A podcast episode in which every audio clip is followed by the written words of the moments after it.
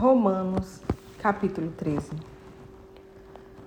Toda alma esteja sujeita às autoridades superiores, porque não há autoridade que não venha de Deus, e as autoridades que há foram ordenadas por Deus. Por isso, quem resiste à autoridade resiste à ordenação de Deus. E os que resistem trarão sobre si mesmos a condenação. Porque os magistrados não são terror para as boas obras, mas para as más. Queres tu, pois, não temer a autoridade? Faze o bem e terás o louvor dela. Porque ela é ministro de Deus para teu bem. Mas se fizeres o mal, teme, pois não traz debalde a espada. Porque é ministro de Deus e vingador para castigar o que faz o mal. Portanto, é necessário que lhe estejais sujeitos, não somente pelo castigo, mas também pela consciência.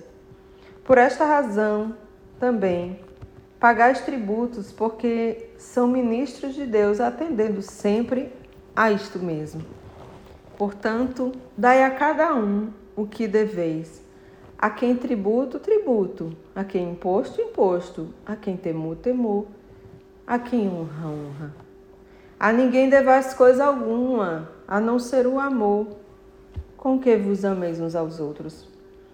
Porque quem ama aos outros cumpriu a lei. Com efeito, não adulterarás, não matarás, não furtarás, não darás falso testemunho, não cobiçarás. E se há algo, se há algum outro mandamento, tudo nesta palavra se resume: amarás ao teu próximo como a ti mesmo. O amor não faz mal ao próximo, de sorte que o cumprimento da lei é o amor. E isto digo, conhecendo o tempo, que é já a hora de despertarmos do sono, porque a nossa salvação está agora mais perto de nós do que quando aceitamos a fé. A noite é passada e o dia é chegado. Rejeitemos, pois, as obras das trevas e vistamo-nos das armas da luz.